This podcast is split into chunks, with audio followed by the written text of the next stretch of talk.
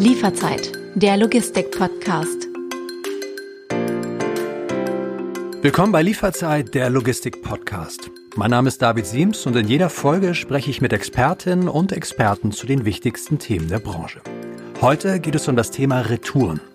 Vielleicht erinnern Sie sich an eine frühere Folge von Lieferzeit, in der wir darüber sprachen, dass Deutschland Retouren-Europameister ist und fast jedes vierte Paket zurückgesendet wird. Wie hoch der Anteil aktuell ist, kann ich Ihnen nicht sagen, aber Fakt ist, Retouren sind nach wie vor elementarer Bestandteil des E-Commerce und eröffnen das Feld für innovative Lösungen. Hermes bietet Kundinnen und Kunden seit kurzem die Hermes Retourentasche an. Was genau dahinter steckt und was das Ganze mit dem Thema Nachhaltigkeit zu tun hat, darüber spreche ich mit meinen zwei Gästen. Dennis Kollmann, CSO von Hermes Germany und Katrin Oeding, Gründerin von Wild Plastic, die das Material für die Retourentasche bereitstellt. Hallo Katrin, hallo Dennis, schön, dass ihr dabei seid bei Lieferzeit. Hallo. Hey.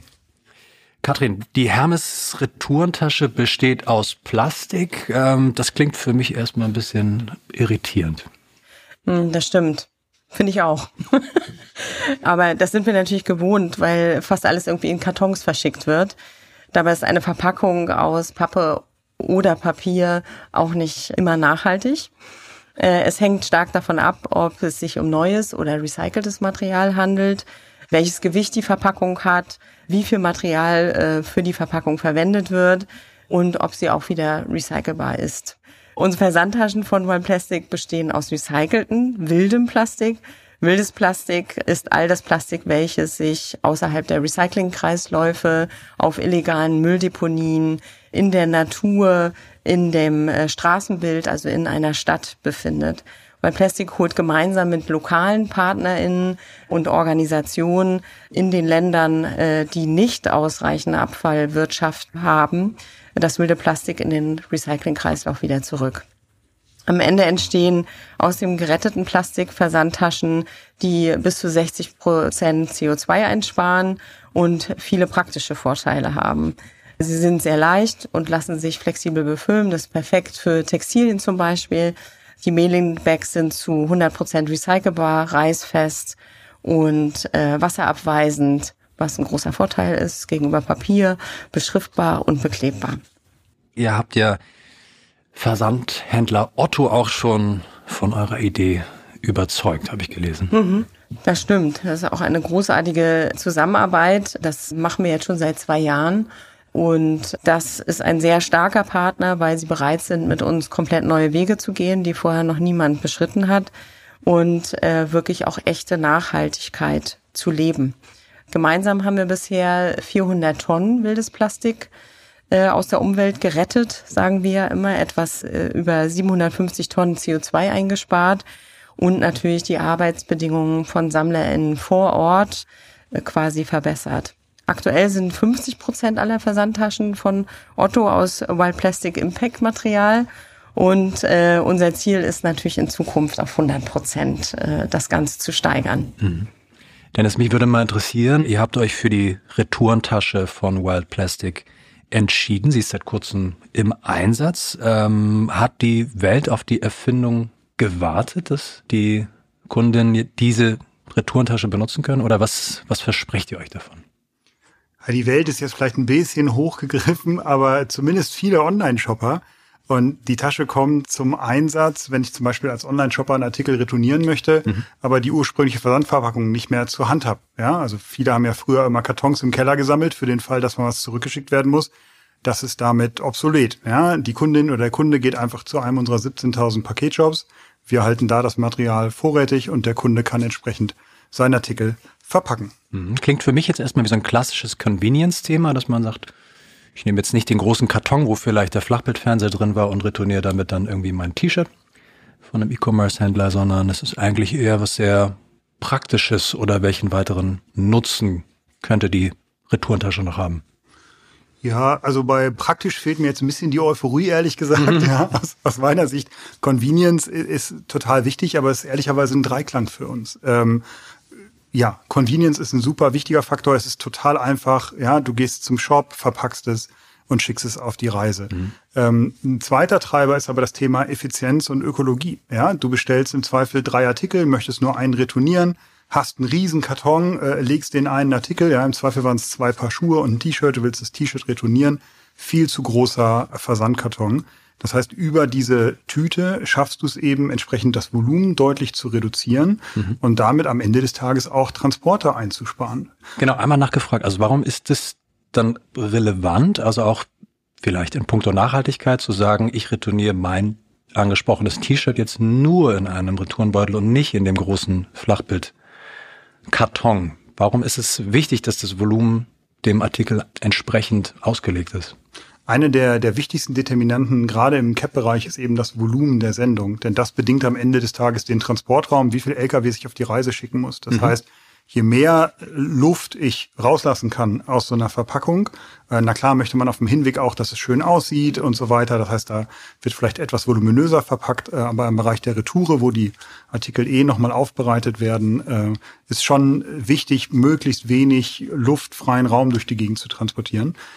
Das schaffen wir eben genau, genau über diese Tüte. Mhm. Ähm, ganz wichtig, kurzer Disclaimer, falls Kunden von uns zuhören. Also richtig viel Geld sparen wir natürlich nicht, weil wir ja auch die Tüten kaufen müssen. Ja, aber der, der Transportraum äh, aus ökologischer Sicht macht äh, total Sinn. Ich hatte von einem Dreiklang gesprochen. Convenience haben wir gesagt, Effizienz und Ökologie. Und das dritte, ehrlicherweise, wir sind ein Unternehmen, geht natürlich auch ein Stück weit darum, äh, äh Business, ja, dass, mhm. dass wir entsprechend wachsen wollen wir haben ein tolles Annahmenetz für Retouren, wir haben irgendwie tolle Serviceoptionen, aber viele Menschen laufen aus Gewohnheit irgendwie immer noch zur Post und stellen sich da in die Schlange oder tigern von Packstation zu Packstation, um ein freies Fach zu finden. Jetzt haben wir leider nicht das Marketingbudget wie eine Post, also müssen wir uns irgendwie smarte Ideen überlegen, wie wir uns als der Retourenanbieter im Markt positionieren. Und das ist einer der Gedanken und da werden sicherlich noch ein paar mehr kommen. Kathrin, ich hatte eingangs gesagt, ein Material aus Plastik, ein Retourenbeutel aus Plastik, das irritiert mich jetzt erstmal, das irritiert vielleicht ja auch viele anderen Kundinnen und Kunden. Warum habe ich das gefragt oder warum kommt die vielleicht diese Annahme? Äh, ich denke, weil Plastik in den letzten Jahren ein unglaublich schlechtes Image erfahren hat. Wir sehen diese Bilder von, naja, Weltmeeren, wo ganz viel Plastik drin rumschwimmt. Das heißt, die Menschen haben eigentlich so ein Gefühl, Plastik ist doof, das ist kein gutes Produkt, das sollte ich eigentlich tunlichst vermeiden. Ist das ein Problem für euch, dass ihr mit einem Material arbeitet, was ein unglaublich schlechtes Image hat? Ja, also klar, aber ähm, ein Problem ist es am Ende dann nicht, ne? weil das Plastik hat einen unglaublichen praktischen und äh, vielseitigen äh, Charakter und wir sehen es einfach als Wertstoff und der komplette Verzicht auf Plastik ist in vielen Bereichen undenkbar. Aber es ist wichtig, dass wir die vorhandenen Ressourcen sinnvoll nutzen und für uns wildes Plastik eben kein Müll ist, sondern ein wertvolles Material, das noch mehrfach äh, wiederverwendet werden kann äh, und so die Neuproduktion von Plastik äh, reduziert. Recyceltes Plastik ist ein Wertstoff der Zukunft und die Nachfrage steigt stetig, merken wir an den ganzen Gesprächen, die wir führen, unter anderem ja auch, weswegen ich heute hier bin. Was heißt denn Transparenz? Also gibt es eine Form von Ökobilanz? Mhm. Also letztendlich arbeiten wir sehr transparent. Das war genau der Gedanke und natürlich vor allem wissenschaftlich, dass es nicht ein Gedanke ist, sondern dass es auch bewiesen wird. Wir haben zum Beispiel ein Life Cycle Assessment, LCA nennt man das, als Ökobilanzierung gemacht, bevor wir überhaupt ein Produkt auf den Markt gebracht haben. Äh, wir haben geschaut, macht es aus der CO2-Bilanzperspektive Sinn, wildes Plastik überhaupt zu retten, bevor wir quasi diese Firma wirklich mit einem Produkt äh, starten. Äh, und das Ergebnis war, dass im Vergleich der Umweltauswirkungen mit ähnlichen Produkten schneiden unsere Produkte im Durchschnitt besser ab. Auch wenn es auf den ersten Blick verrückt erscheint, aber ähm, da die Erdölförderung und Produktion von Neuplastik so CO2-intensiv ist, äh, ist es nachhaltiger, das gesammelte Folienplastik zu transportieren und äh, zu recyceln. Und noch einmal ganz blöd nachgefragt, warum ist dieser Prozess, der klingt ja sehr aufwendig. Mhm. Ähm, warum ist dieser Prozess und auch quasi das Recycling von Plastik wieder, warum ist das gut für die Umwelt? Naja, um das wilde Plastik überhaupt erstmal da rauszuholen, äh, vertrauen wir auf lokale Sammelorganisationen. Mhm. Das ergibt für uns Sinn, weil die Organisationen äh, einerseits wichtige Expertisen vor Ort haben und äh, die Gegebenheiten kennen und wir andererseits nicht in vorhandene Strukturen eingreifen, sondern diese viel mehr unterstützen wollen und äh, das gemeinsam machen wollen. Unser wildes Plastik kommt aktuell zum Beispiel aus Indien oder Ghana, Nigeria, Thailand, Senegal, Indonesien, Sierra Leone und äh, es ist erstmal wichtig, so viel wildes Plastik wie möglich aus der Umwelt zu retten. Denn als Plastikmüll äh, hat es eine enorme Auswirkung auf Mensch und Natur und das holen wir immer wieder mehr Energieträger aus dem, fossile Energieträger aus dem Boden und nutzen vorhandene Ressourcen viel zu wenig. Ähm, daher ist es sinnvoll, dass wir mehr von dem verwenden, was bereits da ist und äh, das ist das wilde Plastik weltweit. Im Anschluss an die Verwendung können unsere Waldplastikprodukte wieder recycelt werden und bleiben so im Kreislauf. Dennis, wir haben, oder ich habe in einer älteren Folge von Lieferzeit, äh, haben uns schon mal dem Thema Verpackungen gewidmet, dem Thema Mehrwegverpackung. Jetzt habe ich neulich gerade gelesen, dass auch für Kartonage ja unglaublich viel Wasser auch erstmal zum Einsatz kommt, um Karton herzustellen. Ich weiß, erinnere mich aber an eine Folge, wo wir gesprochen haben, dass deine Töchter zum Beispiel auch gerne einen Jutebeutel zum Einsatz bringen, äh, den zum einen als Fashion Statement, aber auch weil sie es praktisch finden und weil sie es natürlich auch nachhaltig finden. Das heißt, in meinem Kopf ist eigentlich drin, Altpapier, Kartonage ist eigentlich noch ein besserer Wertstoff als Plastik. Ganz blöd gefragt, wenn ich jetzt morgen euch die Retourentasche aus Mehrwegkarton anbieten würde, würden wir da ins Gespräch kommen? wenn ich mir so ein kleines Seitengeschäft aufbaue oder sagst du, wir glauben jetzt nur noch an Plastik?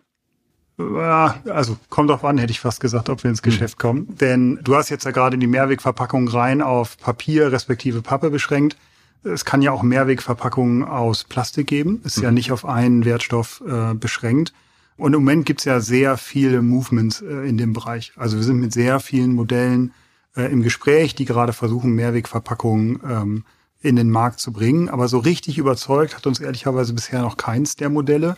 Denn ähm, du musst ja nicht nur so mal den, den Fußabdruck der initialen Produktion sehen, sondern wenn wir mal unterstellen, jede, äh, jede Sendung in Deutschland würde in einer Mehrwegverpackung verschickt werden. Du hast eine Retourenquote, die liegt unterhalb von 50 Prozent. Mhm. Dann hätte ja jeder von uns sukzessive irgendwann sehr viele von diesen Verpackungen zu Hause und muss die irgendwie auch wieder zurückbringen. Wir haben eben darüber gesprochen, dass uns die äh, Retourentasche hilft, Transportvolumen zu vermeiden. Du würdest also sehr viele unnütze Transporte generieren, nur um die Mehrwegverpackung wieder zurückzubringen. Die müssen im Zweifel auch gereinigt werden.